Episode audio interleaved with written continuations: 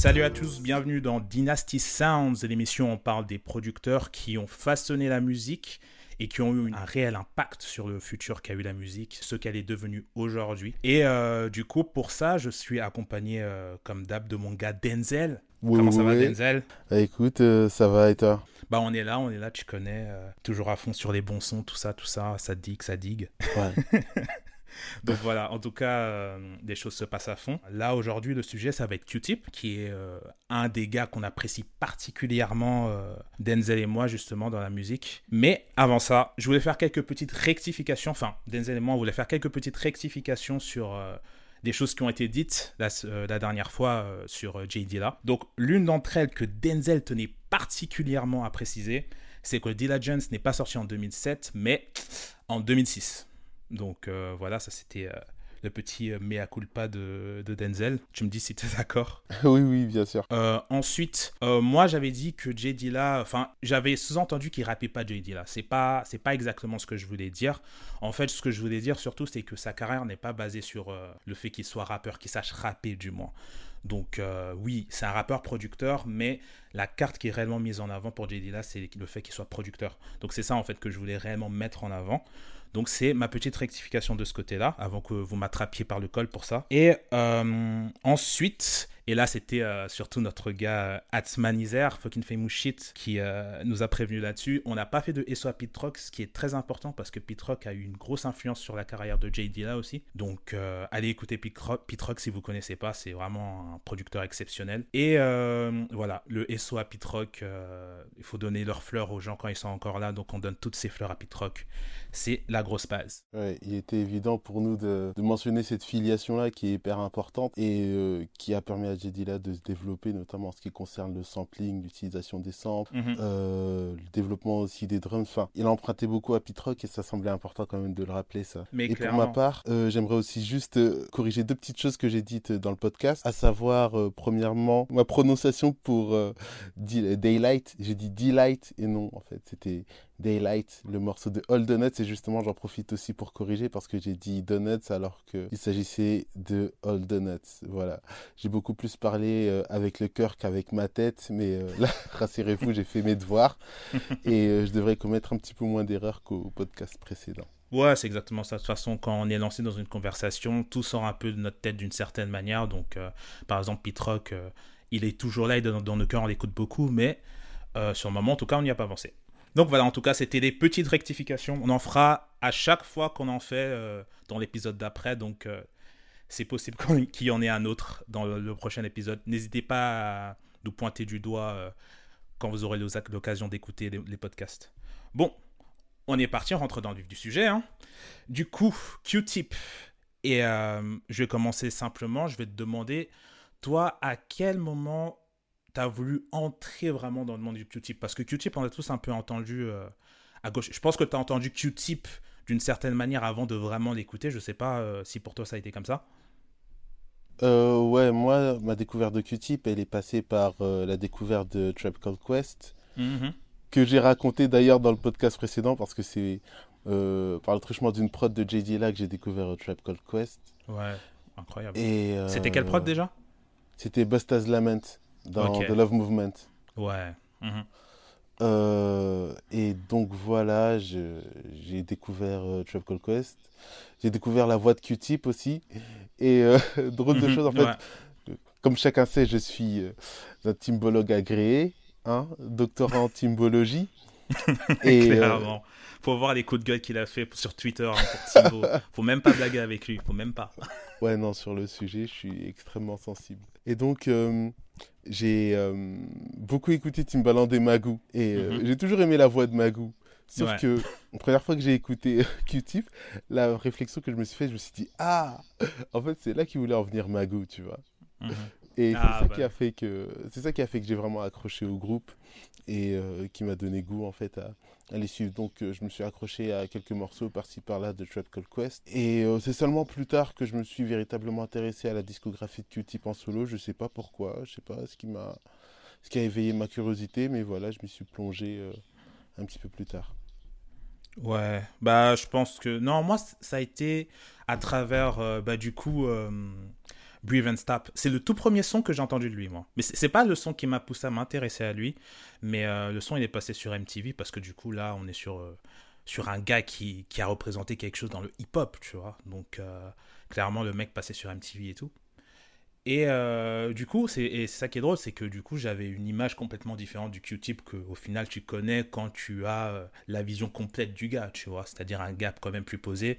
Là, c'était Q-tip avec euh, des go dans le clip, les, les, tresses, qui au final, les tresses, ça représentait quelque chose, tu vois, c'était le hood de ouf, tu vois, quand t'avais des tresses à l'époque. Du coup, c'était mon premier contact que j'avais eu avec lui quand j'avais genre 11-12 ans. J'étais tout petit, mais du coup, je ne m'étais pas plus intéressé que ça à sa musique. Et euh, le moment où j'ai vraiment digué, donc c'était la même période que JD là en fait. Et euh, je sais pas si j'avais précisé avant, mais je le reprécise. Euh, c'est à travers Let's Ride en fait que je suis rentré plus en détail pour voir qu'en fait c'était JD là qui l'avait produit, tu vois.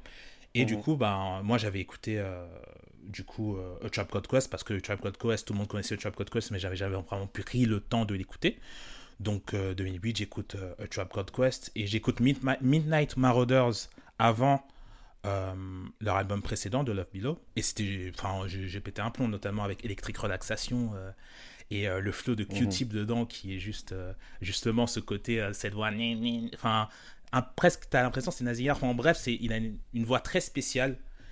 Et son flow est passé tellement bien sur la prod avec la prod jazzy derrière qui était incroyable. Ouais, vraiment incroyable. Ça, ça m'a, ça m'a rentré dedans direct. Et anecdote, on avait fait un exposé à la school. Et euh, du coup, on nous avait demandé de présenter des sons un peu qui nous représentent. Tout le monde avait pris des sons un peu trendy, tu sais, qui n'allaient pas durer six mois, tu vois. Et euh, moi, j'avais fait écouter euh, Electric Relaxation, du coup.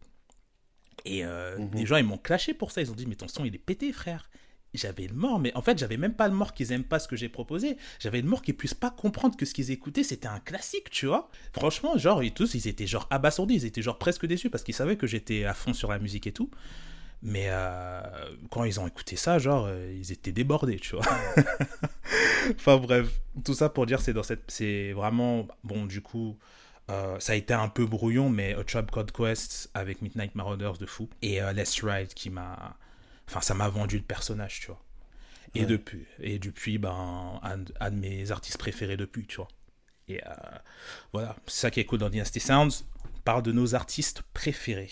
D'ailleurs, euh, du coup, je vais vous le présenter réellement à vous, euh, qui savez peut-être pas exactement qui est Q-Tip, parce que du coup, on en parle avec passion et tout le reste. Mais euh, du coup, j'ai préparé un petit texte. Je vais le lire et après, on commencera à rentrer vraiment dans le vif de sa carrière.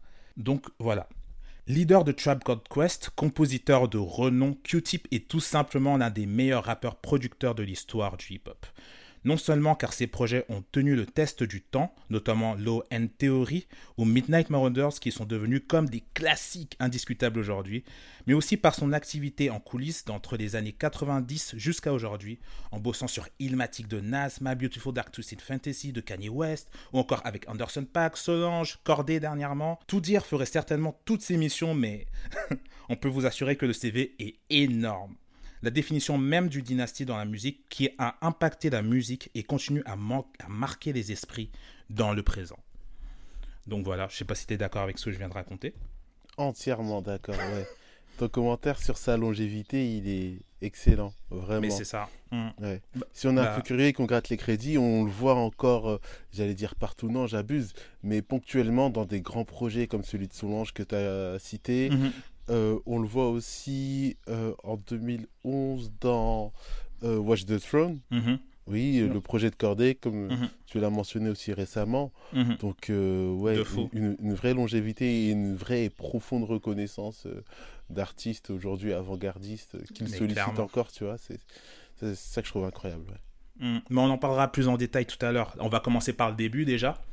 Et le début, du coup, on l'a mentionné déjà, du coup, c'est A Trap Code Quest. Et euh, le travail qu'il a fait avec euh, Trap God Quest, qui était tout simplement colossal, et euh, un des grands mouvements qui a fait avancer le rap en avant et qui a permis de donner une vision différente du rap. Donc, je sais pas si tu es d'accord, mais en tout cas, le rap qui venait donc de New York, et en plus, eux venaient de Queensbridge, et Queensbridge, c'est vraiment la violence, et c'est Mob Deep, par exemple.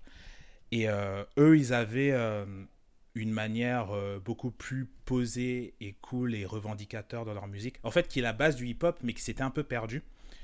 Et eux, ils avaient une manière de, de, proposer de la musique donc avec des inspirations jazz, avec des inspirations peut-être même pop. Par exemple, Q-Tip, il disait que lui, ce qu'il voulait faire, c'était vraiment s'inspirer euh, des Beatles ou des personnes comme ça. Enfin, c'était un ordre de la musique, en fait, Q-Tip.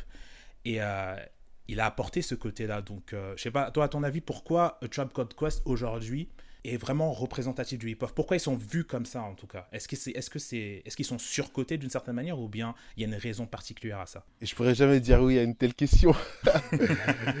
Sur, surcoté jamais. Non. Mhm. Pour moi, ce qui fait euh, la renommée de Trap Call Quest, c'est la profondeur musicale de leur projet. notamment, tu parlais de on, là, on, s'intéresse à tout Trap Call Quest ou euh, Oh non, tu peux lancer tout, tout, tout Code Quest, là, on, on part là. Ouais, ok, d'accord. Je vais essayer quand même d'avoir une réflexion un peu chronologique. Mhm. Euh, mais oui, surtout à, l'époque euh, à l'époque des trois premiers albums où mhm. la technique n'était pas encore totalement rodée. Mais justement, moi je crois que euh, Code Quest, ça fait partie aussi de ces artistes qui, à cause de contraintes techniques, ont réussi à créer des choses incroyables tu vois. Je crois que il y a certains artistes comme par exemple Calvin Harris ou euh, Craig David qui, quand on leur donne des moyens technologiques euh, plus importants, font de la bonne musique, mais peut-être perdent un petit peu de cette patte euh, hyper originale et hyper simple et hyper roots, tu vois. Et peut-être un petit peu de ça, je pense, chez Trav Quest. Et donc pour revenir à, à, la musique, tu vois, ils ont cette capacité en fait à cumuler, à assembler notamment Q-Tip, des samples, des références musicales euh, dont on s'imaginerait pas qu'elles pourraient marcher ensemble. Comme par exemple dans un morceau, euh, Footprints, dans le premier album, euh, as l'intro de Sir Duke de, de Stevie Wonder qui est mélangé à un autre morceau, tu vois, et il intervient comme ça, paf, euh, à la fin, alors que normalement c'est pas supposé fonctionner. Enfin, mhm. C'est cette intrication musicale entre le hip-hop, les références mélangées et euh, sa manière en fait de dresser un pont entre le futur, le hip-hop donc et euh, les musiques du passé parce que c'est déjà le passé pour cette époque-là, mhm. le jazz notamment et une partie de la soul euh, qu'il sample allègrement. Mhm. je pense que c'est ça en fait qui fait la qualité et la profondeur de, de la musique de Trap Call Quest et qui fait leur, leur réputation. En plus de euh, toute euh, leur engeance, tout ce qu'ils ont, tout ce qu'ils ont engendré en fait à travers euh, leur créativité, à travers ce pont là qu'ils font entre le jazz et, le hip-hop. Mhm, mais clairement, et ça c'est c'est ça qui est bien aussi avec Q-Tip, c'est que au final il se présente toujours comme un groupe, même au niveau des productions. Enfin, par exemple, c'est crédité Trap Code Quest sur les, sur les morceaux, c'est pas euh, Q-Tip qui, qui, est mis en avant dans les crédits production et tout le reste. Ouais, même sur euh, Beat Rhymes and Life, mm, euh, mm-hmm. c'est toujours The Yuma, tu vois. Ouais, oui, c'est ça. Du coup, c'est difficile de savoir véritablement qui a travaillé précisément sur quoi. Mais on y viendra peut-être un petit peu plus tard. Il y a des moments où on sent que c'est dit là, tu vois. Mm-hmm. mais c'est difficile quand même de savoir, de savoir précisément ce qu'il fait parce qu'il est toujours effectivement dans une perspective plus de de, de, faire parler la musique plutôt que de faire parler son ego et sa personnalité. Mhm. Et euh, juste pour euh, aller au bout de ma, ma petite démonstration, bah, je vais t'interrompre, c'est une anecdote qui me tenait à cœur et je pense que c'est le bon moment de la placer. Allez. Euh, je regardais chez ma mère le, le, le, live Red Bull qui, qui réalisait. Ouais. Et elle m'a demandé c'était qui. Je lui ai expliqué un petit peu qui, qui, qui il était. Elle a dit Ah, je l'aime bien, il a l'air cool et tout, tu vois. Ouais. c'est dire combien il transpire en fait cette humilité, cette simplicité qui fait qu'aujourd'hui, tu vois, il a une certaine longévité. Tu vois, c'est pas un mec imbuvable, c'est un mec euh, cool, classe, tranquille. Et mhm. euh, je pense que ça, ça contribue aussi un petit peu à sa, à sa legacy. Mais clairement, mais ça, je suis, je suis carrément d'accord dans la manière qu'il a de travailler. Je pense que c'est pour ça aussi, mais euh, ça en rentrera plus en détail tout à l'heure, euh, la manière qu'il a de travailler avec les autres. Pourquoi il travaille autant avec les autres, c'est justement par rapport à tout ça, tu vois. Mhm. Et en tout cas, au niveau de Tribe Code Quest, je pense que, que c'est un gros geek de la musique. Et tu sais pertinemment, mhm. en fait, que même si euh, la manière dont c'est présenté, c'est groupé, c'est lui qui est parti rechercher euh, tout ce qui est musical. Et en fait, déjà, j'avais regardé un reportage où, euh, je sais pas si tu as vu ça, mais en tout cas, à une certaine période, en fait, il y avait à New York un endroit où on pouvait aller choper des vinyles. Et c'était connu que par des beatmakers, tu vois. Et euh, du coup, ils allaient là-bas et, entre guillemets, c'était la quête à trouver le, le sample qu'ils pourraient utiliser qui n'a jamais été utilisé auparavant. C'est-à-dire qu'avant ça, il fallait faire un vrai travail de rechercher, savoir déjà ce qu'on écoutait à gauche ou à droite, sachant que Q-Tip, il a toujours eu une oreille ouverte sur ce qui se passait dans le rap. Dans, à l'époque, en fait, on n'écoutait pas... Enfin, les New-Yorkais n'écoutaient pas ce qui venait de la West Coast pour des raisons mhm. qu'on connaît, des, pour des raisons qui sont évidentes. Et Q-Tip, c'est un mec qui s'est toujours targué, en fait, de d'écouter déjà ce qui se passait à la West Coast, tu vois. C'est d'ailleurs ce qui mhm. a créé euh, The Low End Theory. C'est euh, The Low End Theory ce qui l'a inspiré à le faire et à, à, pousser la production aussi loin, tu vois, à trouver ce genre de sample et tout. C'est le les travaux de Dr. Dre sur ce qu'il a fait dans la West Coast, tu vois. Et mhm. euh, parce que justement, il a ce côté très geek et c'est un côté très geek qu'il a mis en avant dans A Tribe Called Quest. Et c'est pour ça qu'en fait, je pense que Tribe Called Quest, euh, leurs albums en général, et euh, notamment The Low End Theory, ça a été une grosse bombe quand c'est arrivé. C'est les inspirations qui euh, vraiment très très poussées dans, la, dans le jazz, dans la soul, en allant faire des grosses recherches dans des endroits complètement perdus de New York où personne n'allait pour aller trouver des sons et les apporter dans un album et en réussir à en faire des samples, à les hypopiser d'une manière en fait que personne ne le faisait avant, c'est ça qui faisait en fait que au final, ben c'était quelque chose de complètement nouveau et frais en fait pour mhm. eux, tu vois, et qui fait que ça voyageait euh, à gauche à droite en fait. En fait, quand tu réécoutes quelque chose euh, comme ça aujourd'hui, où on s'éloigne beaucoup de justement tout ce qui est jazz et tout le reste, tu te demanderais presque comment ça se fait que ça, ça a autant pété à l'époque, tu vois, et si ça a vraiment été le cas. Je sais pas si tu vois ce que je veux dire. Ouais, si, totalement. Et, euh, et pourtant, avant, enfin, il y a des mecs qui remplissaient des, des Lollapalooza. Euh, et, euh, et, même quand tu voyais la manière dont Q-Tip il était présenté, il était présenté aux côtés de Jay-Z et de Nas, tu vois. Parce que Trap Quest avait apporté encore plus que ce qu'avait fait de la soul grâce à l'oreille de Q-Tip. Mhm. avait ramené ce côté vraiment jazz et hip-hop encore plus loin et l'a fait perdurer dans sa musique d'une manière qui était vraiment attrayante, tu vois. Et euh, donc il y avait la musicalité et bien sûr les capacités rap de, euh, de Q-Tip et euh, de Five Dog qui était, qui était génial à l'époque. Quoique avant j'ai entendu que Five Dog, tout le monde le trouvait pété. J'ai entendu ça. Ouais, j'ai cru entendre ça aussi. Ouais, je comprends pas, je comprends pas. Ça paraît fou ça aujourd'hui. Hein. Ça paraît fou en fait alors qu'aujourd'hui, il est hyper reconnu, il est établi comme un, un MC important dans la culture quand même. Mais, après, hmm. après, il est arrivé aussi avec des couplets d'anthologie, il est arrivé avec des couplets quand même, euh, que ce soit sur Once Again ou même encore euh, Electric Relaxation. Hmm. Quand, quand, il entre dans le morceau, tu vois, c'est Five, quoi. Mais c'est euh. exactement ça. T'as as entendu le... Il y avait Consequence et Kanye West qui ont fait une reprise de Electric Relaxation. Je sais pas si tu l'as déjà écouté? Non, je crois que c'était Bugging Out plutôt. Non, ils ont fait, mec, non, ils ont fait un truc euh, de Electric Relaxation aussi. Du ah, coup, ok, d'accord. Du coup, tu m'apprends quelque chose, et je pense qu'en fait, c'était une phase euh, où euh, Kanye West, et conséquence, du coup, il, il reprenait des phases musicales de Tribe Called Quest, parce que du coup, on sait tous que Kanye West, c'était un gros fan de, de Q-Tip, il a beaucoup travaillé avec, tu vois. Mhm. Et, et justement, par rapport à ces années au Tribe Called Quest, qui de toute façon, très souvent définissent un peu euh, la carrière de Q-Tip, qui, euh, qui est euh, justement beaucoup plus reconnu, enfin, du grand public, hein, beaucoup plus reconnu pour ce qu'il a fait dans Chapter Quest, et c'est souvent ce qu'on met en avant que la carrière solo qui a suivi, tu vois. Ce qui fait que du coup, bah, tu vois des Kanye West qui reprennent ce qu'il a pu faire pour, pour Trap Quest avec l'électrique relaxation et tout ça. D'ailleurs, petite, petite question, c'est tu préfères quel album entre The Low End et, euh, et Midnight? Enfin, si c'est entre les deux, parce que très souvent c'est entre les deux que ça se joue. Ah, tu me poses une colle. Tu me ah ouais, tu t'attendais pas à celle-là. Hein. Tu t'attendais pas à celle-là. Ouais, mon gars, ça vient de partout, ça tombe, frérot. Tiens. je dis ça parce que moi j'ai déjà la réponse. Franchement, j'aime beaucoup plus de morceaux de Midnight Marauders, tu vois.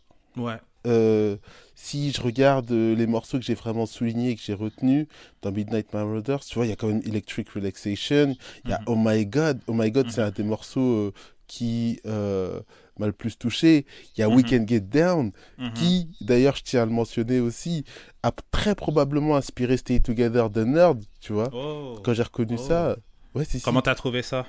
Euh, tout seul, bah, j'ai tellement pensé Nerd que du coup, j'ai fait le lien euh, immédiatement. Mhm. Ouais. Et ce sont deux morceaux qui se ressemblent, et je. Ouais. Pharrell, de toute façon, ça a été un gros hip-hop aussi. Mais surtout jeune, que Pharrell, tu sais, genre, il parlait de, de la période de sortie de The Low End Theory. mhm. Et euh, il disait, euh, quand The Low End Theory est sorti, est sorti, c'était le seul album qui existait pour moi. Genre, il a dit qu'il n'y avait aucun autre album qui existait quand The Low End Theory est sorti. Donc, euh, oui, donc clairement, c'était c'était une inspiration folle pour lui. Mais continue, parce que t'as pas. Ouais, du coup, tu m'as dit Midnight Marauders. Mais de toute façon, je, je pense pareil que toi. Pareil. Ouais. Pareil, pareil. Donc j'ai beaucoup plus de morceaux euh, que j'aime dans Midnight Marauders, tu vois, comme les Mhm. Exception, Oh My God, euh, Clap Your Hands avec l'intro euh, de du morceau de Bob James. Mhm. Enfin, ouais, c'est un super album, mais je pense quand même avoir tiré une meilleure expérience de Low End Theory juste pour Mhm. euh, le concept en lui-même, tu vois Ouais. l'idée de se dire ok euh, c'est notre deuxième album. En plus c'est- parce que c'est ça que je kiffe en fait la prise de risque du mec. Il fait un album hyper lumineux etc Euh, un album afrocentrique qui pète la couleur. Mhm. euh, où ils, arri- ils arrivent avec des grosses prouesses techniques etc et vraiment c'est c'est un album festif en fait le premier Ouais. dont je rappellerai pas le titre parce que je pense que vraiment avant de me préparer pour ce podcast je l'avais jamais lu en entier. Enfin bref. Ah ouais? Ouais, je pense que j'ai jamais lu le titre en entier parce que j'ai, genre, j'ai vu des mots, je me suis dit, ah, ok, c'est dans Ok. le titre. euh, mais mais, mais l'album est bon. Mais l'album Ouais, l'album est bon, tu vois, je, juste euh, People's Instinctive et après le reste, euh, pff, rien, tu vois. Ouais, mais en même temps, il est tellement long. C'est People Instinctive Travels and the Path of Rhythm. Dit avec un très bel accent anglais, je tiens à préciser. L'accent anglais, l'accent anglais magnifique, là, je me, je me suis écrit dans Doctor Who à un moment. Ah, c'était le but, frérot. Et, euh, euh, mhm. ouais, et donc, euh, oui, mais Low Theory, pour son concept, pour l'idée, que j'ai compris un petit peu plus tard par le biais notamment d'une interview, Mhm. oui, je comparais donc avec le premier album, qui est lui beaucoup plus lumineux, afrocentrique, Mhm. coloré, etc. Il arrive avec une pochette sombre, Ouais. euh, tricolore, euh, avec un son gras, crade, expérimental. Mhm. Je pense qu'en fait, la démarche, l'intention de l'ON Theory m'a profondément marqué et fait de, de cet album pour moi un album préférable. Pas Ouais. forcément préférable à Midnight Marauders, mais beaucoup plus intéressant avec lequel j'ai un attachement beaucoup, beaucoup plus profond. Mhm. Et euh, c'est vrai que j'arrive pas forcément à distinguer deux ou trois morceaux, même s'il y a des morceaux forcément un peu mythiques euh, que, que, que je retiens. Bien sûr. Euh, genre Scenario, tu vois, c'est Ouais, incroyable. Bah oui, c'était le gros bordel, tu vois. Ouais, ouais, c'est c'est Mhm. vraiment un morceau. Ouais, Et euh, mais ouais, en fait, l'expérience Low Theory, les moments où euh, il coupe tous les aigus, t'as plus que de la batterie et des basses et le mec qui kick, c'est, Mhm. en, en plus il débite voilà les, les, les performances techniques qui se marient avec euh, juste la- le, le groove de la batterie et la lourdeur, tu vois, des, des- de, de, de, de la prod, parce qu'il n'y a plus rien, il n'y a plus d'aigus, il n'y a plus que la voix, tu vois, qui claironne Ouais. comme ça sur la, sur, sur le rythme. Ça, Mm. c'est c'est incroyable. Ça- Et c'est fou là, de voir la direction. Ouais. C'est fou de voir la direction artistique et la manière que Q-Tip a eu de, de gérer les gens, par exemple, sur scénario. Euh, Genre, euh, et, euh, et c'est ça que je trouvais intéressant chez lui, justement. Et de toute façon, en fait, c'est une manière que tout, ce que tout le monde se. Non, ce que les gens ne comprennent pas forcément et qui voulaient appuyer, c'était la définition d'un produit. La, dif- la différence entre un producteur et un beatmaker, c'est que lui, en tant que producteur, il dirige la de quelle manière les gens doivent poser, entre guillemets, du moins, ils, ils essaient de créer une ambiance et faire en, en sorte que euh, de donner une direction aux gens pour qu'ils puissent se caler dessus, tu vois, tout en Mhm. gardant leur personnalité. Et euh, de toute façon, l'exemple le plus connu de ce côté-là, c'est le passage de Buster Rhymes, où en gros, c'est lui qui a fait les top lines, tu vois. Et euh, tu vois, c'est lui qui a dirigé la manière dont il devait- poser. Il n'a pas les capacités vocales de Buster Rhymes, mais il savait quand Buster Rhymes devait poser dessus. Mec, faut que tu fasses comme ça, comme ça, comme ça. Et maintenant, cette phase de Buster Rhymes, elle est reprise jusqu'à Nicki Minaj euh, il y a quelques années, tu vois. Donc, Mhm. euh, et encore, je, suis- je suis sûr de l'avoir entendu il n'y a pas si longtemps que ça. Donc, c'est c'est une dinguerie. Et ça, c'est un truc, tu vois, bah, ça, ça vient de Q-Tip. Ça vient de Q-Tip. Donc déjà, toutes ces fans de Nicki Minaj qui sont là, ils aiment Q-Tip, mais ils le savent pas. ouais. Donc, euh, mhm. c'est impressionnant le mind de ce mec. De ce mec, je pense qu'il transparaît justement dans tous les albums de manière différente et dans Low End mhm. Theory. Euh, tu parlais tout à l'heure euh, de l'influence de NWA. Bon, ça tape beaucoup moins parce que ça reste quand même new-yorkais. c'est pas gangsta, tu vois. Mais mhm. l'intention, effectivement, euh, je l'ai entendu dans une interview, elle vient de NWA, elle vient justement de ses influences West Coast avec cette mhm. volonté, tu vois, de proposer un son gras, un son qui tape. Et c'est pour ça que pour répondre à ta question de manière très plus succincte, euh, Low, End, Theory, tu vois, c'est une expérience que j'ai préférée à Midnight Marauders.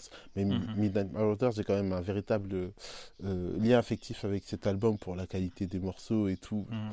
Mais l'expérience euh, Low End Theory, elle m'a beaucoup plus marqué, je pense, en tant qu'auditeur, en tant que musicien, que celle de Midnight Marauders. Mhm. Ouais, bah de toute façon, la prise de risque, c'est ce qui a toujours défini euh, Q-Tip d'une certaine manière. Donc euh, déjà, enfin, mhm. dans ces, dans ces projets-là, comme tu as dit, passer d'un, d'un truc à l'autre, euh, passer d'une ambiance à l'autre, et même, enfin, pour plus tard, laisser à partir de The Love Movement, peut-être même avant, laisser les pleins pouvoirs un peu à J.D. là au niveau du mmh. son, tu vois. Mhm. Donc ça, c'était quelque chose qui n'a qui a pas été super bien reçu au final. Mais euh, donc voilà, d'ailleurs, enfin, c'est un, un, peu le, le reste de la carrière ça, euh, de, de Q-Tip. Les projets qui, euh, nous, avec du recul, on se dit c'est bien, c'est des classiques, tout ça, mais qui sont pas particulièrement bien reçus.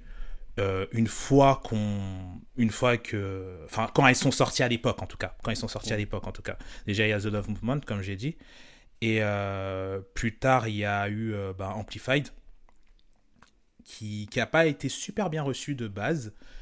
Et pourtant, ben, enfin, l'album, il, est brillant. En fait, c'est ça qui est bizarre en plus, que j'ai vu sur, euh, sur Amplified, pour lui en solo.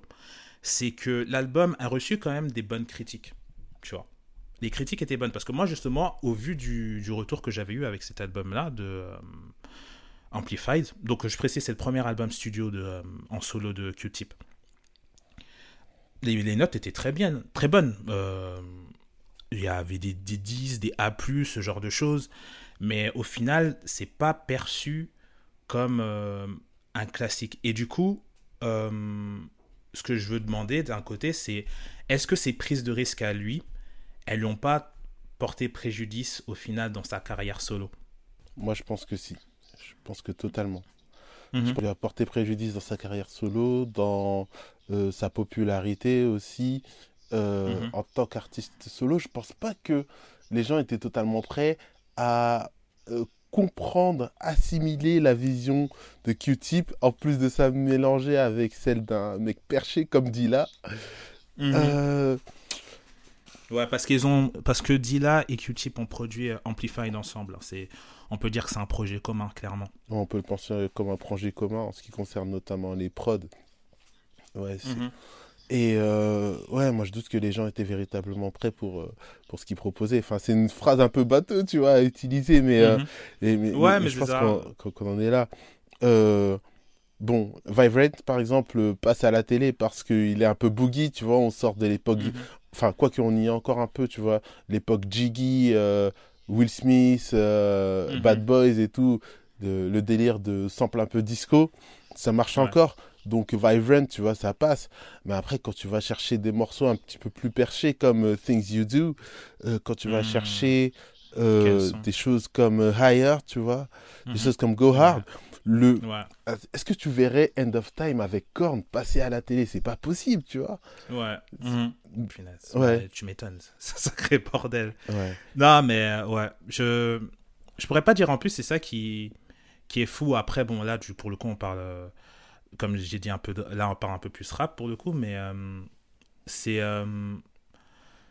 c'est bizarre la manière dont justement pourtant il était perçu et la manière dont la, suite de sa carrière s'est passée, tu vois. Où euh, justement, il a presque pas été à la hauteur de là où on l'avait mis à l'époque. Et c'est ça que ça m'a étonné de le voir vraiment euh, dans une interview côte à côte avec Nas et Jay-Z, parce que c'était comme ça qu'il était perçu avant, Mhm. bien qu'il faisait quelque chose de très différent. Et, et c'est ça que j'ai trouvé drôle aussi, c'est que bien que Nas, Jay-Z et euh, Q-Tip soient des personnes assez différentes en soi, ils avaient tous un même mindset en fait. Mhm. parce que entre guillemets ils- parce qu'ils ont grandi au même endroit en fait. Et c'est juste la manière dont ils ont voulu ressortir quelque chose que qui a été différent en fait. Lui euh, Q-Tip c'était vraiment quelque chose de très euh, rassemblateur. Euh, Nas c'était quelque chose de enfin c'était un mec qui c'était un livre de la street. Et Jay-Z c'était euh, ce qui se passe quand tu en sors en fait. Et du coup enfin je sais pas si toi tu es d'accord avec ça ou tu es un peu moins d'accord Non, moi je suis totalement d'accord. hein. Je bois tes paroles. Et euh, du coup, euh, je pense que cette transition, justement, que les gens, cette, cette image que les gens avaient de lui, qui était un boog euh, beaucoup plus sur le côté rassemblateur et tout, arriver vers quelque chose qui ressemblait plus, entre guillemets, dans l'esprit à Jay-Z, même si c'est pas vraiment ça qu'il dit, mais dans la présentation avec Breeze and Stop, avec. lui, il avait les tresses, Jay-Z n'a pas les tresses, mais il a les tresses, mais en tout cas, c'est quelque chose de plus. De plus bling-bling, tu vois, entre guillemets Mhm. déjà dans la présentation, c'est quelque chose qui a rebuté les, les fans de la première heure parce que que ce soit avant, que ce soit maintenant, euh, les hip-hop heads sont chiants. Ça, je pense que c'est une chose qui changera jamais, tu vois, parce qu'à partir du moment où un artiste ait fait une image de toi, euh, proposer quelque chose qui change un peu, c'est quelque chose de, enfin, ça passe pour eux, ça passe pas pour eux, tu vois. Alors que c'est quelque chose auquel justement, au vu de tout ce qu'on a dit, Q-Tip les a préparés à ça en fait, à ce genre de changement, à ce genre d'inspiration. Et euh, mais là, je pense que le choc pour eux, il a été trop dur déjà dans la présentation et même dans les sonorités parce qu'il y a des sonorités qui sont qui vasent vers l'électro et c'est là que tu sens que il y a Détroit qui est là, tu vois. Oui. Parce que c'est il y a des sonorités qui sont assez électro. Euh, il y a ce côté aérien qui est toujours là quand même, qui représente un peu les productions euh, de Q-Tip, que ce soit avec lui ou que ce soit des productions qu'il a fait pour d'autres personnes euh, quand il était en solo. Mais euh, il y a toujours ces choses-là qui le représentent, mais euh, ces, ces productions qui étaient beaucoup plus groovy, justement les Favorite Thing, les Breathe and Stop, qui envoyaient plus avec des grosses basses, Breathe and Stop, Show Me What You Got, avec un vrai refrain, genre, tu peux presque faire une danse dessus. Mhm. C'était c'était un peu trop pour eux, tu vois. Et euh, pourtant, c'est, enfin, quand tu regardes tout ce qu'il avait fait avant, euh, les gens devaient être prêts, Ouais. mais les gens n'étaient pas au rendez-vous le jour J. Ouais. Et ça, c'est do- et ça, c'est dommage. Ça, c'est dommage. Ouais. Euh, je pense qu'il y avait ouais, peut-être un biais de statu quo, tu vois. Les gens voulaient que Mm. le Q-tip euh, de Bonita Appleboom reste le Q-tip euh, de Amplified, mais entre les deux, il y a 9 ans. Et Mhm. euh, d'ailleurs, euh, j'ai du mal à comprendre le, le titre de l'album, Amplified. Mais Mhm. euh, au regard de ce qu'on dit, moi, il me semble évident en fait qu'il s'agit tout simplement d'une espèce de libération de sa créativité, tu vois. Euh, il était avec. Jerobi, il était avec Fife, il était avec euh, Ali Shahid. Euh, Il travaillait pas pour lui-même.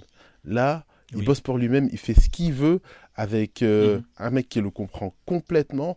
Et là, du coup, euh, sa créativité, son énergie, sa volonté musicale, elle est complètement amplifiée. C'est pour ça qu'il propose quelque chose de complètement créatif, de complètement novateur et qui se distingue du, de, de ce qui se fait plus ou moins à cette époque-ci, même si quand même on peut voir une certaine correspondance avec euh, euh, ce que Busta faisait aussi à cette époque-là, tu vois. C'est pas exactement la même chose, mais euh, sur un Mhm. Anarchy, tu vois, on retrouve un petit peu cette même volonté de, de, de faire du hip-hop, mais de proposer quelque chose d'un peu d'un peu différent, tu vois. D'un peu, d'un Ouais, peu mais de toute façon, il était, ouais, il était complètement dingue en Mhm. plus. euh, Enfin, ce mec, Ouais. tu vois. Et euh, bah, je pense que justement, c'est un truc qui les a pas mal rapprochés parce qu'ils ont beaucoup bossé Ouais, ensemble. ce sont deux oiseaux de même plumage, Et- hein, Q-Tip. Et d'ailleurs, ils ont sorti un truc, euh, Mm. The Abstract Dra- Dragon, ensemble. Oui. C'est Mhm. évident. Ils ont, ils ont Ouais. grandi, ils se sont élevés ensemble. Ils viennent Ouais. plus ou moins euh, du même coin, du même secteur. Donc, bon, Mhm. ouais, il y a une correspondance entre Q-Tip et euh, Busta Rhymes qui est évidente aussi. Et je pense que ça, ça a influencé aussi le parcours musical de Busta. Et peut-être aussi que Mhm. s'il est aussi, euh, s'il a été aussi perché, aussi expressif à un moment, c'est qu'il a été avec des mecs, tu vois, qui n'hésitaient pas à être eux-mêmes dans un contexte Ouais. où euh, il était peut-être difficile, tu vois, de pouvoir s'exprimer. Euh, Tu parlais tout à l'heure Ouais. de, euh, de l'influence de NWA sur, euh, sur eux, alors que normalement, tu Mhm. vois, ça s'écoutait pas euh, de la West, surtout Non. avec du gros son comme ça dans les rues de New York Mais à fond. C'est- ça, c'est des bails à te faire tirer dessus. en Complètement, fait. tu vois. C'était une dinguerie. Mais pourtant, le mec, il assumait de fou Ouais. parce que la musique va au-delà de tout pour lui. C'est c'est un nerd. C'est vraiment un geek Mhm. de la musique, tu vois. Et de toute façon, toutes ces personnes avec qui il a travaillé, ça a toujours été des choses qui l'ont rapproché, tu vois. Déjà, euh, enfin, pour reparler de l'abstract, déjà, juste pour dire euh, SO au son We Thinking Of, We Taking Off, je crois. Mhm. Mais tu, tu vois, c'est le cas, genre.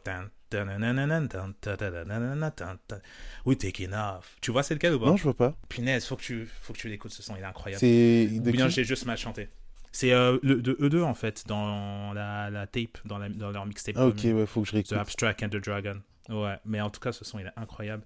Et euh, Mais euh, voilà, en tout cas, c'est ce qui a toujours euh, déterminé et toujours été un lien en fait avec les personnes avec qui il a travaillé, justement, c'est la libération musicale qu'ils ont euh, avec eux. Tu vois, bon, déjà, tu as parlé de Buster Rhymes, avec qui il a bossé jusque-là, avec qui il a bossé sur The Big Bang, euh, sur bah, You Can Hold... Non, You Can't Hold the Torch, c'est la- prod de J. Dilla, et c'est Q-Tip qui pose dessus, c'est ça. Et pff, déjà, quelle prod pff, de You Can't Hold the Torch dans The Big Bang Je sais pas si tu te souviens du, du son. Non, pas celui-là. Faut, faut, pff, mec. En tout cas, The Big Bang, j'avais beaucoup saigné cet album. hein. J'avais beaucoup saigné cet album. Et du coup, bah, Q-Tip, évidemment, avait une part dedans. Mhm. Euh, Il y avait euh, aussi les le petit groupe qu'il a formé de producteurs. Parce que, hum, du coup, avant, en fait, euh, bah, je te dis pas à toi parce que toi tu le sais, mais les gens en général, il y avait plein de petits groupes de, de producteurs qui se faisaient, de sortes de super groupes un peu qui se faisaient. Et euh, enfin, il y avait les Trackmasters, et lui, il faisait partie d'un groupe qui s'appelait euh, le Humu. Et euh, dans ce groupe-là de producteurs, du coup, il y avait, euh, il y avait euh, bah, JD là, encore une fois, il y avait Raphaël Sadik, il y avait D'Angelo, et il y avait Ali Shahid Mohamed. Ali Shahid Mohamed qui est le. le en fait, c'était un duo de beatmakers, Ali Sh- Shahid Mohamed et Q-Tip chez euh, A Trap Called Quest. Mhm. Ils travaillaient ensemble sur des productions. Et euh, du coup, eux, ensemble, ils formaient un groupe de production. Et en fait, bah, du coup, ça, ce groupe-là, quand tu vois de qui il s'agit, D'Angelo qui sort des albums tous les 8 ans parce qu'il faut qu'il ait euh, toute l'inspiration dans sa tête, tu vois, qui n'hésite pas à, demander à Questlove de faire euh, des, euh, des coups de drums off-beat, comme tu l'avais expliqué comme la dernière fois. Enfin bref, c'est des gens qui sont un peu des marginaux, tu vois, mais qui ont tous une grosse passion pour la musique et des gros geeks, en fait, qui n'hésitent pas à chercher ailleurs qui existe genre enfin ça, me- ça me faisait rire encore quand il parlait de de J Dilla où il disait en gros que euh, J Dilla c'est le mec euh, il va te- il va entendre euh, un son de, de, de dauphin qui est à à l'autre bout du monde tu vois et il va être là genre euh, mec t'as entendu ça mec? Et le, des gars ils vont le regarder comme un ouf ils vont lui dire mais de quoi tu parles? Mais si si si si si si, si. attends attends attends, je vais remettre je vais remettre T'as entendu? Non, non, on a toujours rien entendu, mec. Bon, bah, en tout cas, il fait sa production sur ce truc que t'as pas entendu, il te fera un truc génial, tu Mhm. vois. Et euh, tout ça, ça fait vraiment partie de, de voilà, de cette identité de la personne, tu vois, et comment ça se retranscrit dans la musique, faire de la musique qui est unique, du moins essayer de la faire. De toute façon, c'est la musique unique parce que Q-Tip, quand t'entends ce qu'il fait, tu sais que c'est lui. Mhm. Tu arrives à, t'arrives à reconnaître sa patte musicale, genre euh, que ce soit ce qu'il a fait pour euh, A Trap Called Quest, ou bien quand tu écoutes ce qu'il a fait dans The Renaissance, tu arrives à écouter, tu arrives à te dire ah bah ça c'est Q-Tip. Mhm. Je je sais pas si tu es, si t'es d'accord. Oui, surtout en ce qui concerne euh, sa carrière solo, oui. Mhm. Peut-être un petit peu moins en ce qui concerne euh, les productions qu'il a faites pour les autres, parce qu'il a produit par exemple. Mhm. euh, là, on a parlé surtout de travaux un peu sous-marins, Ghost Prod, etc. Mais Ouais. euh, par exemple, il a produit pour Mob Deep, il a produit pour euh, Nas, Oui. One Love par exemple. J'ai complètement câblé quand j'ai su que c'était lui. Ah ouais, bah oui. Ouais. Mais ça- ça, c'est ça c'est un truc de fou d'ailleurs. Euh, Enfin, désolé de, de te couper, mais euh, qu'il ait bossé sur autant d'albums qui sont des classiques aujourd'hui. Mhm. Genre, euh, Mob Deep, c'est lui, enfin, il a produit dessus, il s'est occupé du mixage. Et je sais pas si t'as si as capté, enfin, si t'avais vu une anecdote dessus. Euh. Du genre, en fait, c'est c'est même pas une anecdote, mais en fait, c'est juste une ambiance qui était complètement différente quand il est arrivé au studio là-bas.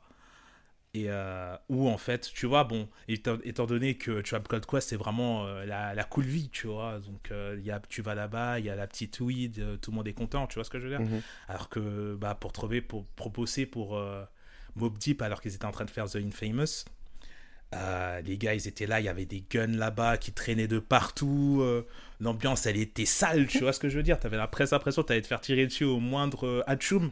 et il devait bosser dans ces conditions-là, tu vois. Et justement, ben, lui, il était pas là. Lui, il était pas là pour le mixage de base. Du coup, il arrive et euh, il se dit, mais c'est comment pour le mixage? Et le gars qui était là, je crois avec son gun justement juste à côté, il dit, ouais, t'inquiète, t'inquiète, t'inquiète. Et lui, il a dit, maintenant c'est mort, je vais m'occuper du mixage en fait. Du coup, il a été grave impliqué dans Mob Deep comme ça. Et ça, c'est un truc que je savais pas avant, tu vois. Mhm. Donc, t'as Nas, t'as euh, bah, Mob Deep, t'as euh, Solange aussi. Enfin, il a produit énormément d'albums aujourd'hui qui sont considérés comme des classiques. Mhm. Et même dans le jazz d'ailleurs. hein. Parce que Mhm. c'est ça fait aussi partie euh, de lui, de sa culture musicale, de sa personnalité en tant qu'artiste. J'ai vu des crédits chez euh, Esperanza Spalding, notamment en ce qui concerne euh, Radio Society, Ouais. Euh, sur de beaux morceaux. Hein. Euh, Crown and Kissed, je pense. euh, bon, on viendra faire un erratum de toute façon au prochain podcast. Mais Mais de ouf, parce que déjà, j'ai dit The Love Below tout à l'heure, alors que c'était The Law and Theory. Donc, euh, je fais déjà mon mea culpa tout de suite, mais je le referai la prochaine fois, je crois. Ouais, ne vous inquiétez pas, c'est noté. Et Mhm. euh, ouais, donc ouais, il a des crédits un petit peu partout. Mais euh, ouais, en ce qui concerne son travail, son, son travail avec euh, des groupes, et notamment ses prods, euh, les prods qu'il fait seul, euh, pour en revenir là-dessus, euh, je le trouve beaucoup plus lisse, mais moins, pas moins pertinent pour autant, tu vois. Par exemple, un beat comme Mhm. One Love, c'est incroyable. Un beat comme Ouais. celui qu'il a fait euh, pour euh, Mob Deep, c'est incroyable, tu vois. Et Mhm, d'ailleurs, d'ailleurs, il me semble, il faudrait que je revoie ça, je vais peut-être dire une bêtise, mais euh, ce, ce, ce beat-là, il a un sample qui a été beaucoup réutilisé justement, et je pense qu'il y a pas mal de gens, de, J- J- par exemple, euh, J. Cole, Mhm. il est, il est pas mal allé chercher aussi ses samples chez, euh, chez ce qu'a fait Tribe Called Quest. Par exemple, Mystic Brew. Je pense que Oui. Mystic Brew, il l'a connu parce qu'il a connu Electric Relaxation. Et Mystic Brew, Ouais. il a utilisé à deux reprises sur un morceau dont je me souviens plus du titre, mais surtout en reverse sur euh, Neighbor, tu vois. Ouais. Bah, l'autre son, enfin, vu que c'est- le son avec, euh, avec Kendrick Lamar, non? Exact, exact. Ouais, bah Ah oui. c'est celui-là, Ouais. effectivement. Mhm. Donc euh, ouais, il va chercher, euh, même J. Cole, du coup, il est parti chercher dans le fond de sample de Q-Tip. Voilà, ça me revient. En ce qui concerne le son de Mob Deep, c'est justement J. Cole qui le sample lui aussi dans Saint-Tropez. Il Mhm. reprend exactement la même le- l'intro du même morceau pour euh, faire la, une des boucles de Saint-Tropez qui va orner ensuite avec des, avec des cuivres, etc. Il y aura des rajouts. Mais il va chercher le fond de son inspiration chez euh, ce que Q-Tip a lui-même fait avec Mob Deep, tu vois. Donc, euh, Mhm. pour euh, revenir à, à, à la question de sa culture euh, musicale, tu vois, elle est telle que euh, même euh, des, des, des- des artistes plus jeunes et qui ont une certaine culture hip-hop vont piocher chez lui. Et c'est quelque chose que j'apprécie tout particulièrement chez Q-Tip, en fait. Quand tu écoutes ses Ouais. interviews, euh, il va te parler de, des Beatles, il va te parler de Sgt. Pepper, il va te parler de Led Zeppelin, il va te parler de Pink Floyd. Bref, il va te parler, tu vois, de fondamentaux de la musique. Et c'est Ouais, en ça aussi, tu vois, que je me reconnais chez lui dans, dans cette démarche-là, en fait. Parce que moi aussi, bon, j'ai une petite période, j'ai une courte période rock, forcément, rock blues en tant Mais, que, mais moi aussi, en hein. tant que, Mais moi aussi, en tant hein. que guitariste, c'était obligé, tu vois, c'était Ouais. un passage Mhm. obligé. Et je regrette pas, il y a des choses que j'aime beaucoup, tu vois, des morceaux de rock, genre, il parle de Led Zeppelin forcément, il a les sampler du Mhm. Hendrix aussi, enfin bref, euh, je, je me reconnais en fait dans la culture musicale qu'il va chercher, euh, dont il s'inspire pour pouvoir créer, euh, pour pouvoir aller créer sa musique.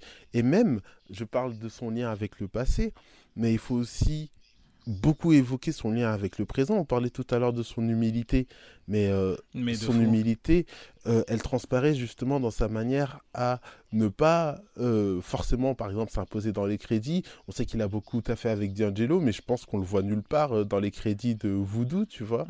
Et, euh, Ouais, clairement. Surtout, moi, le truc que je voulais mentionner en ce qui concerne son humilité, c'est euh, le fait que j'ai relevé deux morceaux où, dans des couplets, il ne fait que mentionner des noms de rappeurs contemporains de son époque ou qui arrivent après.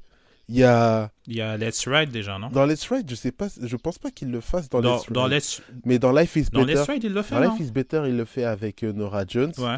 Et il le fait Mhm. aussi dans un couplet, euh, dans le couplet d'un morceau de A Tribe Called Quest. Euh, je crois que c'est dans Love Movement euh, ou Midnight Marauders, je sais plus. Non, c'est Ouais. dans Beat Rhymes and Life. C'est dans Keep It Moving. Hmm. Keep It Moving, Ouais. il, Ah bah oui, il bah fait exactement la même chose. Il y a un couplet entier où il fait que faire des shout à ses gars, aux gens avec qui il a, avec qui il a évolué, De La Soul, euh, Busta Rhymes, Lord of the Underground, euh, Mob Deep, Mhm. etc. Et en plus de ça, tu vois que c'est vraiment. Et d'ailleurs, euh, il cite même des gars de la West, hein, il cite Dr. Dre et tout pour dire vraiment, moi, Ouais. euh, c'est ça que j'ai bien aimé, tu vois. C'est Ouais, vraiment. mais lui, c'est un, statement, tu vois. c'est un mec de la paix de Voilà. ouf. C'est un mec de la paix De de, fou. ouf. C'est de toute façon, euh, enfin, t'as envie de dire, dire Tribe Called Quest, euh, ça, ça, c'est exactement ce sur quoi. Déjà, tu regardes tout le nombre de crews il a, dont il a fait partie. Ça a toujours été un mec qui a favorisé les unions plutôt que la différence, tu Mhm. vois. La Zulu Nation, Exactement. A Tribe Called Quest, Umu, euh, The Leaders of the New School. C'est ça, non? Ouais. euh, voilà, Leader of the New School avec les deux la et tout. Euh, il a toujours fait partie d'un crew à chaque fois qu'il pouvait. Et du coup, pareil, quand il présentait, bah, de toute façon, on l'a mentionné tout à l'heure, mais voilà, juste pour le redire vite fait, dès qu'il faisait euh, du son bah, et qu'il était en groupe, c'était en groupe, c'était comme ça, tu vois. Et du coup, c'est vrai que parfois, tu n'arrivais pas forcément à savoir qui avait fait quoi, tu vois. C'est pour, pour ça que, par exemple, euh, sur euh, Gun Till It's Gone avec Janet Jackson, euh, vu que lui, en plus, c'était un plug de ouf, parce que si les, enfin, si les autres, ils arrivaient à avoir des trucs, c'était à travers lui, en fait, tu vois. Mhm. Et du coup, lui, il les ramenait. Et déjà, même, la manière qu'il a parfois de rencontrer les artistes, c'est quelque chose qui se fait vraiment parce qu'il laisse sa chance aux gens, parce que c'est un mec qui était cool, du moins, et qui, euh, qui fait preuve de beaucoup d'humilité. Ouais, Genre, c'était euh, avec Busta Mob Deep. mais c'est ça, tu vois. C'est toujours des Ah, mais il faut que je te fasse écouter ça. Même Nas, Nas, euh, Nas, quand il est arrivé, déjà, et c'est ça qui est fou, de toute façon, pas juste pour Q-Tip, mais pour tout le monde, Nas, quand il est arrivé, euh, c'était un mec, c'est comme si c'était un freestyler de Paris qui avait fait un son qui, qui avait un peu explosé sur Paris, tu vois ce que je veux dire, mais qui est connu absolument de personne. Tu sais pas du tout ce qu'il va rapporter plus tard, mais euh, étant donné que tu as kiffé ce qu'il a fait, tu dis, toi qui es euh, à un niveau vraiment au-dessus, au-dessus, tu vas voir le petit et tu dis, frérot, je vais bosser avec toi. Tu vois ce que je veux Mhm. dire? Parce que c'est un mec qui est super humain en fait et qui se, qui se base sur ce que tu es capable de lui proposer. Et à partir de là, il n'y a pas de souci, tu vois. Et de toute façon, même quand tu le vois dans les interviews et tout, enfin, ça se voit que c'est un mec qui est cool, qui est généreux, qui aime discuter, qui aime s'ouvrir aux gens. Et, euh, et c'est c'est obligatoirement un facteur de, de l'homme qu'il est aujourd'hui, Mhm. du fait qu'il ait pu travailler sur autant d'albums. Même, j'ai même, pas j'ai même pas précisé ma Beautiful Dark Twisted Fantasy tout à l'heure, sur lequel il a bossé. Il fait partie des gars qui sont partis à Hawaï pour bosser sur ma Beautiful Dark Twisted Fantasy, tu vois. Et euh, donc, euh, il y a le. Évidemment, parce que c'est Q-Tip et que, évidemment, tu as besoin d'avoir. euh, son, sa précision sur certaines choses et tout, tu vois, parce que en fin de compte, Kanye West, il a beau péter de ouf, mais quand il s'agit de musique, c'est quelqu'un de très humble et qui a énormément de respect pour les gars qui ont fait la musique avant lui, tu vois. C'est quelque chose que j'ai remarqué du moins en écoutant, tu vois ce que je veux dire? Mais euh, en tout cas, il a toujours su garder des bons liens avec des personnes pour pouvoir perdurer dans le futur jusqu'à maintenant, tu vois, jusqu'à faire des sons avec Anderson Paak. Je veux dire, le mec, le son avec Corday, il est sorti il y a quelques semaines. Euh, il a possiblement un album avec Megan Thee Stallion. Ça, c'est- ça c'est fou, ça. Il a possiblement un album avec Megan Thee Stallion. dingue, ça. Je, je vois pas. Franchement, et euh, ça, de toute façon, je pense que s'il y a des personnes qui sont ici, c'est pas forcément des fans de Megan, mais Megan, je trouve qu'elle rappe super bien. Oui, tu vois. Ça, je suis d'accord euh, ouais, elle rappe super bien, franchement. euh, c'est une chose qu'on peut pas lui retirer. On peut dire ce qu'on veut de sa musique, mais c'est une meuf qui sait rapper, tu vois. Et, euh, mais malgré tout, d'avoir bossé sur un projet entier avec Q-Tip, parce que c'est ça en fait, c'est un projet commun. je, je vois pas comment. Mais en même temps, quand tu les as vus ensemble, en fait, euh, parce qu'il y avait une vidéo de euh, eux deux qui traînaient où ils dansaient en voiture, tu vois, ensemble. Euh, quand tu voyais la, enfin, ce sentiment de fratrie qu'ils avaient ensemble, tu vois, c'est là que tu comprends que il a ce côté très rassemblateur, très, très humain, qui, qui pousse les gens à, à l'apprécier, tu vois. Et donc, éventuellement à bosser avec lui et pour qu'il les, pour qu'il les aide à faire des classiques. Tu vois. Ouais, complètement. Mais euh, il y a un truc qui me chagrine un petit peu, c'est qu'on n'a pas assez, je pense, parlé euh, des deux derniers albums de sa discographie euh, en solo, à savoir mhm. Kamal the Abstract. Bon, on va le placer avant parce que chronologiquement, il a été produit avant. Et mhm. Renaissance. Ouais. Parce que bah oui, bah des, des albums, euh, des albums incroyables. Mais vas-y, je te laisse lancer euh, les hostilités. C'est incroyable. On commence à parler de ces deux albums avec des bégaiements tellement c'est tellement il y a à dire. Mais je te jure, c'est non, mais c'est c'est des monuments de la musique et c'est pareil de toute façon avec les albums de Q-Tip, c'est des albums qui pour moi sont pas assez révérés, tu vois. Et euh, parce que du coup, le, son album The Renaissance, c'était presque un sorte de mea culpa qui n'était pas nécessaire en réalité par rapport à ce qu'il avait sorti avant euh, Amplified, qui était donc beaucoup plus expérimental, qui bougeait un peu plus avec des grosses passes, ce genre de choses. Et là, il est revenu vers quelque chose de plus euh, mélodieux, de plus soulful, de plus boom bap hip-hop, tu mhm. vois, comme on peut, euh, un peu jazzy, comme dans The Move, qui, qui est mon son préféré du projet, mhm. Life is Better, qui Attends, attends, attends, pause. Qui. qui... Vas-y. Je suis obligé de parler de Life is Better. Je... Oh, je, suis obligé d'apporter mon expertise de beatmaker sur ce morceau parce que ce qui se passe dans ce morceau, c'est quand même incroyable. Je ne mhm. sais pas si les gens réalisent, les gens qui l'écoutent réalisent. En fait, Q-Tip est un mec de New York et il arrive avec euh, un cliché en termes de drums, en termes de musique, tu vois, notamment ce qui concerne les drums, euh, mhm. de, de, de, la musique, tu vois, qui est surtout considérée à la West. Tu vois, les drums à la Zappen Roger, avec une grosse ligne de basse, et la ligne de basse est hyper perchée, tu vois. Au début, tu comprends pas trop là où ça va.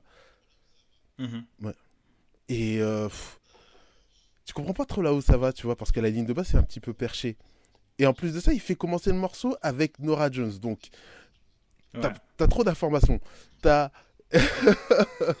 Mais c'est vrai que à ce moment-là, tu es capable de fuir. Ouais, parce que tu as une grosse ligne de basse complètement perchée, des drums hyper lourdes qui sonnent ouest, et la voix de Nora Jones qui est une chanteur jazz, et tu comprends pas trop. Et après, il arrive, euh, après, il fait, il fait entrer un piano qui est probablement celui de Nora Jones, et qui donne du sens à l'ensemble de la prod, et qui crée un mélange entre un truc hyper soulful, un truc hyper jazzy en même temps, et qui fait complètement transparaître en fait à travers la musique le titre qui est Life is mhm. Better. Quand tu écoutes ce morceau, tu sens vraiment que la vie est meilleure. Et tout ça en ayant. Oui, franchement, franchement, c'est ça. Je me suis dit, mais c'est pas possible. C'est vraiment pas possible un tel morceau, tu vois. Et euh, ça rejoint tout ce qu'on disait, euh, notamment ce qui concerne ce qu'ils faisaient avant déjà dans le passé, tu vois, mélanger euh, des influences diverses, en faire une espèce de pot pourri, une espèce de, une espèce de ratatouille musicale qui au final est super mhm. digeste. Là, c'est exactement ce qu'il fait, mais avec une acuité musicale, tu vois, beaucoup plus grande, parce que là, c'est pas du sample, c'est pratiquement que de la composition, donc tout est clair, tout est audible, et le message, l'intention, mhm. la volonté est facilement compréhensible. Et euh, pareil pour Johnny's Dead. Johnny's Dead, la manière dont ça commence oh avec la guitare, moi forcément. oui. et lui qui rentre quelques, quelques secondes après, là. Qui rentre presque vite en plus. Il n'y a, pas, y a pas de vrai moment où le son commence, en fait. C'est la, la, guitare est pas, et puis le mec, il se lance, en fait. Donc, t'es pas prêt. C'est, il sort au bout de genre 3 secondes. Et euh, ouais, c'est, c'est efficace. L'aiguille des secondes tourne d'une certaine manière, tu vois. Un rythme beaucoup plus fréquent que celui... Euh, enfin, un rythme beaucoup plus accéléré que celui des, minutes. Mais il y a bien un moment, tu vois, où mhm. il se retrouve. Ouais. C'est exactement ça, en fait, le système du polyrythme. C'est-à-dire que euh, on avance à un certain rythme euh, le beat avance à un certain rythme et il y a un point de jonction et ce point de jonction c'est le moment où la caisse claire elle tape tu vois et là il sait qu'il doit rentrer dans le beat d'une certaine manière et techniquement c'est complètement dingue ce qu'il fait sur Johnny's Dead et même le morceau après Mhm. sa voix chantée et tout Ouais. et ça arrive à un moment où, euh, pour raconter un petit peu ma petite life, ça arrive à un moment où euh, j'apprends la guitare, je suis passionné de guitare, je suis au conservatoire et tout. Euh, Ouais. c'est, complètement dingue en fait que un mec qui est un rappeur à la base, et ensuite un producteur, me fasse découvrir et comprendre tellement de choses, tu vois, sur, sur une musique que moi j'étudie sur le plan théorique. Mhm. Et c'est, ça fait partie des choses qui font de Q-Tip, tu vois, un musicien complètement à part pour moi. Et c'est sur ça que je voulais absolument parler de Renaissance dans un premier temps pour évoquer ces deux euh, perles. Mais aussi après, un peu Ouais. plus tard, aussi de Kamal The Abstract. Parce que ça aussi. pff, Mhm. Bah, déjà, euh, et en plus, enfin, je voulais ajouter des, des, des petites infos pour Life is Better. Déjà, au piano, c'est Robert Glasper Ah, euh, qui s'occupe du. Ouais, tu savais pas? Non, je savais qu'il était coup, sur euh, Believe avec D'Angelo, mais euh, pas sur euh, Life is Ouais, Better. mais et sur Life is Better, c'est lui, euh, le, tout ce que tu entends, le c'est lui. Et ouais, tu vois, tu vois, tu vois, tu vois, bah tout ça, c'est lui. Et euh, parce que justement, il était en train de décomposer comment le son il était fait. C'était fascinant en fait de voir comment il a envoyé même le son à Nora Jones, où en fait à la base, ben Q-Tip a fait son travail de producteur, c'est-à-dire que au-delà de contribuer à la prod, il a euh, dirigé entre guillemets quelle top line, de quelle manière elle devait chanter Nora Jones, tu vois. Donc en fait, Q-Tip a chanté le passage de Nora Jones. Et Nora Jones, après, elle est arrivée, elle, a- elle est partie sur l'autoroute, en fait, que Q-Tip a lancé, Mhm. tu vois. Donc concrètement, le son, c'est tout, c'est full Q-Tip. Mais euh, il- a décidé de mettre des personnes qui étaient capables de lui donner ce qu'il recherchait d'une manière ou d'une autre, tu Ouais. vois. Aller chercher Nora Jones, qui était dans un style de musique complètement différent du rap. Euh, aller chercher euh, Robert Glasper pour les pianos, et de toute façon, qui a beaucoup contribué à l'album. Le, le reste pour une autre team, et lui qui a rapporté, en fait, les basses, euh, les drums, les basses qui ont, en fait, hippopisé le son, tu vois. Mhm. Et euh, donc voilà quoi, c'était euh, mon petit grain de sel dessus avant de, de passer rapidement sur Kamaz Abstract du coup, qui était beaucoup plus... euh, là aussi on change et euh, on arrive vers quelque chose de plus encore euh, soulful, plus jazz. Et je sais que c'était une période où il, en- il enchaînait les, les cafés, les cafés bars. Et en plus, il me semble que ça, ça arrivait après qu'il ait eu un incendie chez lui, où il avait genre 20 000 sons dans son PC. Tout est parti en vrille, frère. Et euh, il racontait une petite anecdote euh, rapidement avec, avec RS1, où KRS-One, euh, qui est donc rappeur légendaire aussi de Queensbridge, euh, avec toute son énergie, il arrive Yo, I heard your house was burning. J'ai entendu que ta maison a brûlé, frère. Mhm. Euh, et Q-Tip lui dit ouais et tout. Après il dit mais c'est cool mon gars parce que le feu ça rafraîchit tout, ça fait tout repartir à zéro. Donc tranquille. Et tu vois Q-Tip il était là mec t'es une légende et tout mais franchement pas maintenant frérot, pas maintenant tu vois. Et euh, en tout cas c'était dans cette période là où tout allait un peu mal tu vois. Et ça lui, a per- ça lui a permis un peu de se ressourcer de ce côté-là. Et euh, il est passé de ce côté un peu. euh, Enfin, il a enchaîné euh, beaucoup de cours de jazz, beaucoup de cours de piano.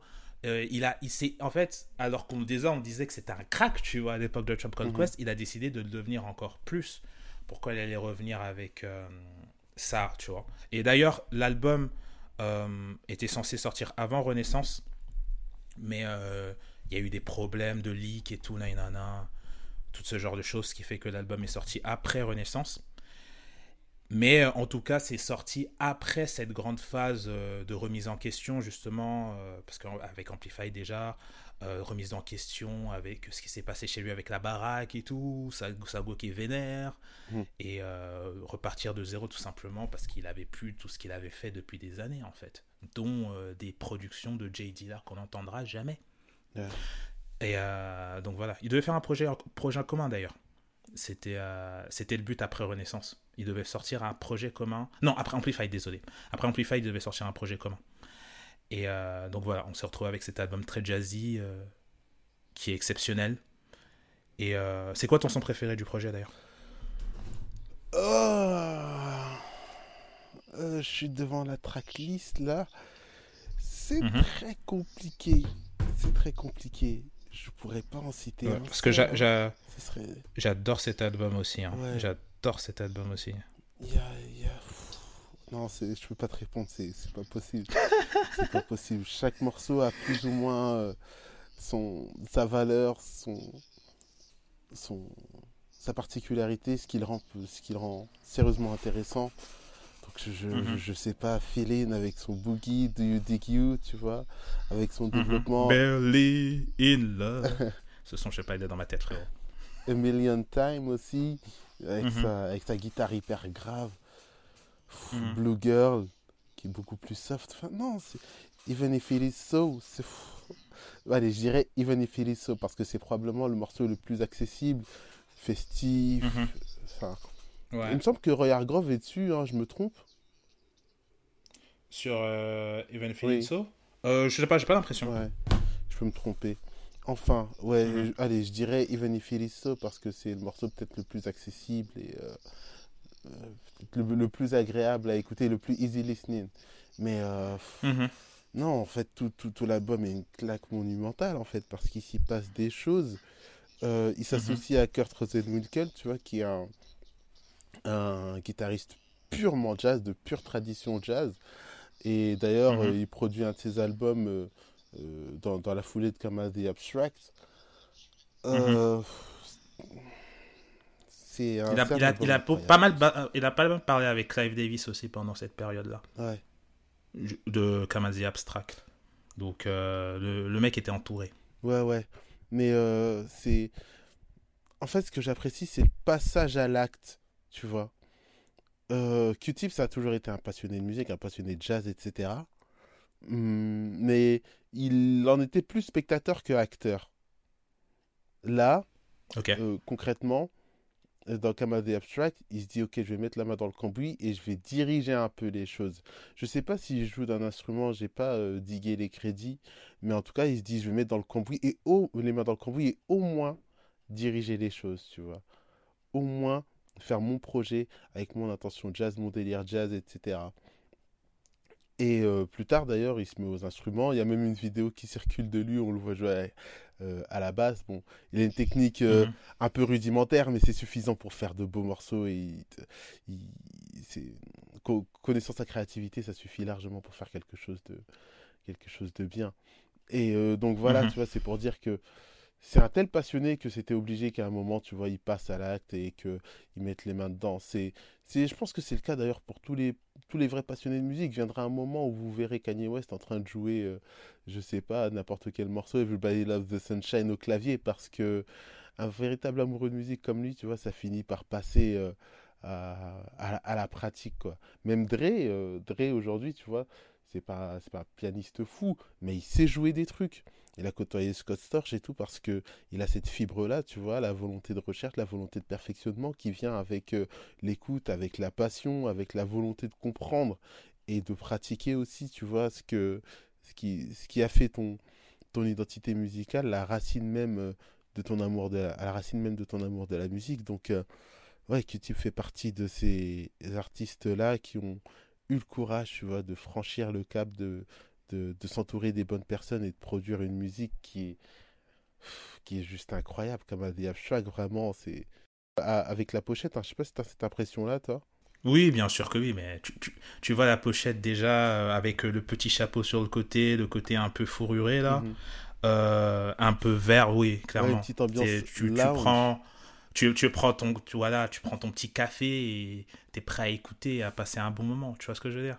Donc euh, clairement je, suis d'accord avec toi de toute façon sur le tout sur l'ambiance même du projet et euh, sur euh, tout l'esprit qu'il y a derrière qui représente bien Q-Tip et euh, et je pense que c'était vraiment un, projet de passionné. C'est le moment où il a lâché le frein il a dit je fais ce que j'ai envie de faire et je vais m'inspirer de tout ce qui a fait de moi qui je suis aujourd'hui toute cette tout le geek, euh, tout cet amour qu'il a pour la musique depuis qu'il a genre 12 piges, et tout s'est retranscrit un peu dedans, tu vois. Mhm. Et euh, à partir de là, c'est du fun, du fun et du fun et du fun, et comme ça jusqu'à jusqu'au dernier album de Chop Cold Quest dont on n'a pas parlé, mais qui est très bon aussi. Ouais. c'est fou. De toute façon, ça tout, tout fait partie de sa longévité, tu vois.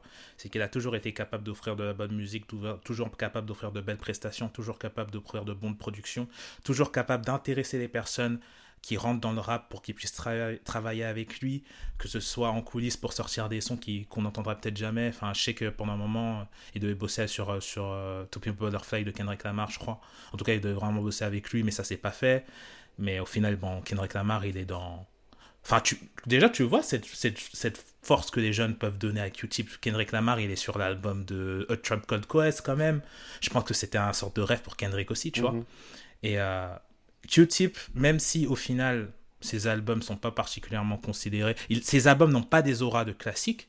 Ils n'ont pas ça, malheureusement. Et franchement, je me rappelle, euh, j'avais partagé euh, justement sur sur un de mes réseaux, j'avais partagé le son Let's Ride, il y avait grave des gens qui ne connaissaient pas, mais ils ont gravité autour du son, tu vois. Mhm. Parce que, en fait, au, maintenant que le temps est passé, qu'on a écouté beaucoup de choses, on est capable de reconnaître que ce qu'il avait proposé, c'était fort, tu vois. Et ce qu'il a continué à proposer jusqu'à aujourd'hui, c'était fort. Et c'est ça qui représente Q-Tip. C'est sa passion pour la musique qu'il réussit à retranscrire à travers lui, à travers ce qu'il fait, à travers les autres aussi, pour que les autres puissent graviter autour de lui et travailler avec lui, et au final, euh, qu'on puisse être heureux en écoutant ce qu'il fait, tu vois. Donc, euh, je sais pas si tu, if you agree, si d'accord. Oui, totalement d'accord. Bah voilà. Bah en tout cas, je pense qu'on peut terminer là-dessus. Donc, euh, juste un, allez, quelques petits sons que tu conseillerais vite fait de Q-Tip euh, Quelques petits sons dans sa discographie personnelle ou euh, dans... Peu importe, peu importe. Moi, j'ai unreleased dans ma tête. D'ailleurs, je vais te donner des unreleased. Euh, bah moi, bon, vas-y, moi je vais dire. Du coup, pour moi, déjà, il y a We Fight, We Love, que je kiffe. Déjà, je kiffe la... de faux de faux, de faux. We Fight We Love que j'adore. Il y a le We Fight We Love, le remix aussi, euh, avec Kanye West et Consequence, qui est une dinguerie que j'ai saigné d'une manière exceptionnelle. Euh, il y a That Sexy aussi, euh, avec Andrew 3000, qui est d'une folie folle. C'est le, groove. Ah putain, j'ai des. Franchement, juste, j'ai le l'instru la basse dessus, genre, euh, enfin, la voix de Andrew 2000, enfin, tout est fou. Et euh, d'ailleurs, c'est fou, mais euh, la dernière petite anecdote, A Job Code Quest et Outcast étaient censés sortir un album commun de base. Et du coup, mais tout était en discussion avant la mort de, de Five Dog, RIP. Et du coup, euh, c'était, c'était des rumeurs qui étaient parties en ligne et j'avais posé la question lors d'une interview parce que j'ai eu l'occasion d'interviewer le, meilleur pote de Big Boy, qui n'est pas Andrew 2000, mais un gars de Phantogram, avec qui il a fait un projet qui s'appelle Big Gram. Et je lui ai posé la question et je lui ai dit, on a, il y a des bruits de couloir disant que euh, ils étaient censés sortir un projet en commun, euh, les deux groupes. Et il m'a dit, c'est vrai. Il m'a dit, il y a, le projet était vraiment en cours, ils étaient vraiment censés sortir un projet commun entre Outcast et un truc. Donc, du coup, en fait, déjà, Andrew 2000, tout le monde pleure parce qu'il n'a pas sorti d'album depuis quelques années. On aurait pu avoir cet album-là. Oh on est passé à côté d'une assiette. On aurait mangé Gucci vraiment. On aurait mangé Gucci fort, mec. C'est n'importe quoi. De toute façon, à chaque fois que je pense aux gens qui sont morts, frère, Faire la casserole renversée comme ça, là, ça me peine. je te jure, c'est un truc de ouf. C'est un truc de malade. J'avais posé la question à Denzel Curry aussi, que j'ai eu l'occasion d'interviewer Denzel Curry. Et je lui avais posé la question aussi. Euh, mais lui, par contre, il voulait garder euh, les lèvres fermées parce que, enfin, il est très très proche d'Andrew 2000. C'est Andrew 2000 qui est en gros la sortie de la merde, tu vois. Mhm. Donc, euh, ouais. Mais voilà, tout ça pour dire. Q-Tip, c'est la vie. Et écoutez ces deux sons-là. Et donne-moi tes sons, frérot. Donne-moi tes sons. je, je, vais taper sur la table. Ah là là là là. Il y en a beaucoup. Hein. Men Woman Boogie avec Amanda Diva. Celle-là, mhm. ça me va aussi, tu vois, pour danser, pour s'enjailler. Euh, pour le côté un peu expérimental, réflexif, euh, pour ce qui est de Kamal The Abstract. Euh, mhm. Laisse-moi retrouver le morceau. Blue Girl, c'est pas mal. Mhm. Blue Girl, c'est pas mal du tout. Abstractionism. le, titre, le titre est difficile. Tu l'as dit aussi bien que tu le pouvais. Ouais, le titre est compliqué. Mais le morceau l'est tout autant au final. Euh, voilà, en ce qui concerne Amplify, je pourrais recommander tout l'album, mais allez, je vais m'arrêter à Things We Do. Et euh, Mhm. pour aller Oh. aussi du côté des unreleased comme toi, euh, Mhm. Good Thing. Good... Ouais. Ouais, les, les, les, unreleased de, de Q-Tip, c'est quelque Ouais. chose de spécial. Quand même. Complètement. Mm. Good Thing avec sa Ouais. guitare euh, qui, qui m'a complètement Mhm. traumatisé et que j'ai joué pendant des heures. C'est c'est- c'est- c'est archi fort, c'est archi fort. Et dans tous les cas, tu reconnais la patte et l'intelligence musicale du gars. Ça me traverse. c'est une dinguerie, c'est une dinguerie. Bon, bah du coup, on va finir là-dessus.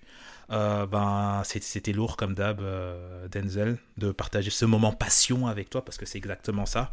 C'est un moment passion. Et euh, merci à vous d'avoir été là dans ce nouvel épisode de Dynasty Sounds, donc où on parle de, la dynastie, de ces producteurs qui ont façonné l'industrie et qui continuent à être présents d'une manière ou d'une autre. Et donc voilà, Denzel, un dernier mot peut-être? Non, si ce n'est shout out à ma maman. Et Sola Madre, c'est la fête des mères aux US. Donc euh, voilà, un, gros bisou.